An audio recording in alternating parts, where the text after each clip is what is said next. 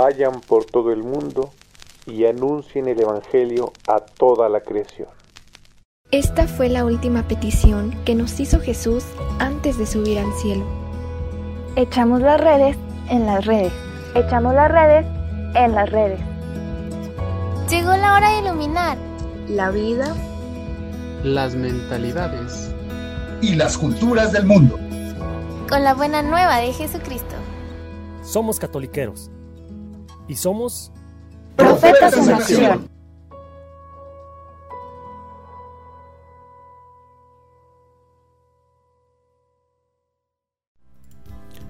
¿Qué tal hermanos? ¿Cómo están? Y bienvenidos a este nuevo episodio del podcast de Catoliqueros. Luis de Blanco al habla. Es un gusto volver a estar con ustedes y presentar de nueva cuenta un episodio aquí en, este, en esta plataforma donde el Señor nos llama a la evangelización y también a la reflexión de su palabra, así como de muchas otras cuestiones en donde nosotros podemos llevar de manera viva, de manera presencial y de manera al Señor en nuestro camino. El día de hoy basaré mi reflexión en el Evangelio que justamente se proclamó eh, al día de esta, de esta grabación, que es eh, Juan el capítulo 12, versículos 24 y 26, que dice así. En aquel tiempo Jesús dijo a sus discípulos, yo les aseguro que si el grano de trigo sembrado en la tierra no muere, queda infecundo pero si muere, producirá mucho fruto. El que se ama a sí mismo se pierde, el que se aborrece a sí mismo en este mundo se asegura para la vida eterna. El que quiera servirme, que me siga, para que, donde yo esté, también esté mi servidor. El que me sirve será honrado por mi Padre. Esto es palabra del Señor. Gloria a ti, Señor Jesús. A la luz de este Evangelio, el Señor nos revela verdades completamente hermosas, hermano, hermana. En este momento estamos aquí reflexionando sobre este grano que busca ser fecundo. El Señor mismo nos revela porque recordemos que nosotros pertenecemos a una religión revelada no a una religión hecha por la mano o la cosmogonía del hombre, es de un Dios que se revela desde los antiguos padres, desde Abraham hasta Jesús mismo que baja y después envía al Paráclito que es su Espíritu Santo. Pero aterrizando el Evangelio o un poco la reflexión, interpretación del Evangelio que busco ofrecer el día de hoy, vemos que el Señor nos da la idea de esta fecundidad a través del servicio, a través de ser de nueva cuenta una iglesia católica, universal, apostólica, enviada, y romana, que tuvo su sede desde la la conformación en, tiempos de la división del Imperio Romano y que actualmente ahí es donde se encuentra nuestra Santa Sede presidida por el Santo Padre, el Papa Francisco. Ahora, si tenemos en consideración que nosotros estamos llamados a ser enviados, a ser universales y sobre todo a ser fecundos, pues bueno, el objetivo de esta fecundidad se encuentra en el servicio pero ¿cómo me van a preguntar? ¿Cómo puedo servir yo a Jesús? Ok, me despierto el día de mañana y digo, Señor, hoy quiero servirte. Pues bueno, esta respuesta la podemos encontrar en uno de los misterios eh, luminosos que es la revelación en las bodas de Caná. La revelación en las bodas de Caná es muy importante porque ahí es donde nos damos cuenta de la importancia de la intercesión de nuestra Santísima Madre, la Virgen María. Es en las bodas de Caná donde Jesús realiza su primer milagro y donde se revela como hijo de Dios, ya de manera pública, donde va a comenzar su etapa de predicación pero es a través de la intercesión de nuestra Santísima Madre la Virgen María, que le dice a los servidores, en este caso estoy hablando contigo hermano, contigo hermana que estás escuchando este podcast y que dices quiero ser servidor, ¿qué tengo que hacer? Pues mamita María nos da la respuesta, hagan lo que Él les diga así de sencillo, pero a la vez así de complicado. Porque cuando el Señor nos da mandatos, nos dice, Primer punto, niégate a ti mismo, aborrécete a ti mismo, carga con tu cruz y sígueme. Mucha gente se escandaliza de estas declaraciones porque dicen, oh, tienen un Dios de suplicio, tienen un Dios que busca que, que, que haya sufrimiento para la purificación. No, hermano, no, hermana. El plan de Dios es perfecto, el plan de Dios es poderoso y lo más importante, es perfecto porque busca tu felicidad. Tu felicidad, hermano, tu felicidad, hermana, para poder encontrar el camino de regreso al Padre, el camino que perdimos a través del pecado original. Pero a la vez puedo decir yo, Luis de Blanco, como opinión personal, qué oportunidad tan más hermosa es el ser pecador, porque en primera el Señor viene por los pecadores. Yo me reconozco como pequeño ante Él y busco ser sanado. Pero ojo, el Señor vino por los pecadores porque ama al pecador pero aborrece el pecado.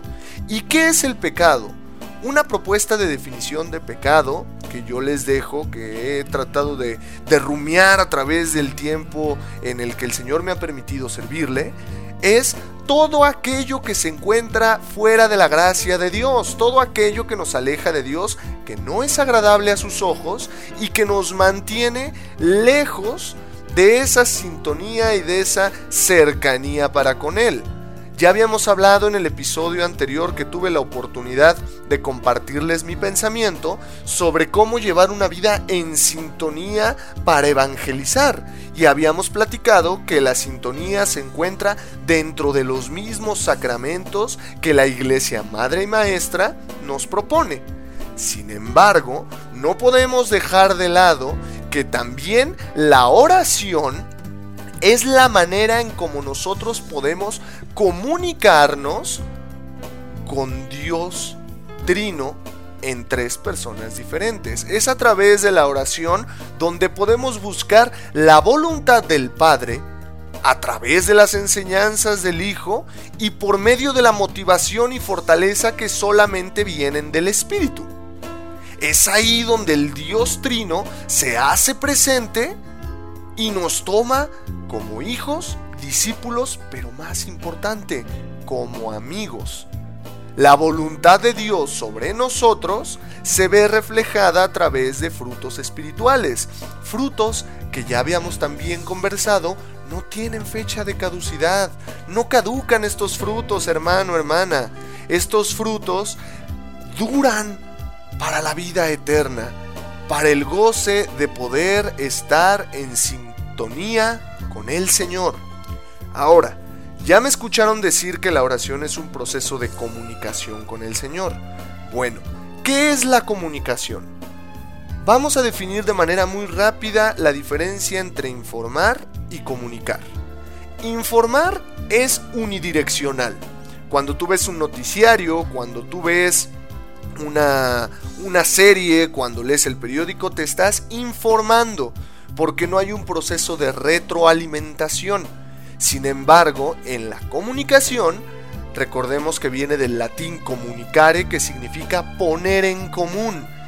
Y entonces tú te preguntarás, hermano, hermana, bueno, sí, pero ¿cómo me comunico con el Señor? Pues a través de la oración, poniendo en común la voluntad de Dios en tu vida y poniendo en común también los sentimientos que tiene en tu corazón, porque Dios antes de ser juez, es Padre amoroso. Recordemos que también lo dicen los salmos. Es lento para enojarse y rápido para perdonar. Dios te hizo, Dios te pensó antes de pensar el universo. Por lo tanto, Dios tiene ese amor para decir mi pequeño, mi pequeña, acércate a mí, no te preocupes, conozco tu corazón, yo lo hice, sé los pesares por los que estás pasando. Cuéntamelos, me gusta que me hables. A partir de ahí entonces, Dios Todopoderoso y Eterno nos acoge como esa, como esa parábola del Hijo Pródigo. Nos recibe de nueva cuenta y nos dice, no te preocupes, no pasa nada. Aquí estoy. Pero volvemos al mismo punto Recuerden que el Señor ama al pecador, pero aborrece el pecado. Así que el día de hoy, hermano, hermana, te invito a que no tengas miedo y hables a tu Padre. Habla con tu Padre. No tengas miedo de caer en lo que muchas veces nos dicen es que siento que no me escucha, es que siento que estoy solo, que nada más estoy hablando al aire. No hermano, no hermana, por supuesto que el Señor te escucha, pero recuerda que su sabiduría es infinita y dentro de la sabiduría cabe la prudencia. Por lo tanto, es importante reconocer que el Señor dentro de su infinita prudencia tiene sus tiempos. No queramos ajustar a Dios a nuestra agenda. Mejor ajustémonos nosotros a los tiempos del Señor. ¿Quién es? ¿Quién lo hizo todo? ¿Quién lo diseñó todo? Muchas veces tenemos esta premura, tenemos esta incertidumbre de por qué suceden las cosas. ¿Por qué suceden? Por la voluntad de Dios. Recuerden que la Sagrada Escritura es muy clara al respecto. Ni una hoja se moverá si no es por la voluntad del Señor. Entonces, si ya tenemos ese por qué, dejemos de preguntarle al Señor, ¿por qué? ¿Por qué? ¿Por qué? Los invito que mejor preguntemos, ¿para qué? ¿Para qué está pasando esto en mi vida? Y tenemos ejemplos muy claros dentro de la Sagrada Escritura de personas que llegaron a que su deseo por agradar a Dios fuera el extremo. Ahí está el profeta Daniel, que fue arrojado a los leones. Ahí está Job, quien sufrió, pero nunca maldijo el nombre de Dios. Por esa docilidad. Mucha gente critica el Antiguo Testamento o el Primer Testamento por el hecho de que, ah, sí, pero es que los profetas sufrieron, es que Dios no sabe, Dios no siente, como no siente hambre, pues bueno, nos pide ayunos, como no siente el dolor, pues bueno, entonces le, pone a Job ahí una enfermedad. Entonces, ¿qué es lo que pasa? El Señor decide tomar forma humana dentro del primer dentro del primer hombre, el primer unigénito, el único unigénito, perdón. Eh, aquel que fue engendrado y no creado, la segunda persona de la Trinidad, Jesucristo mismo.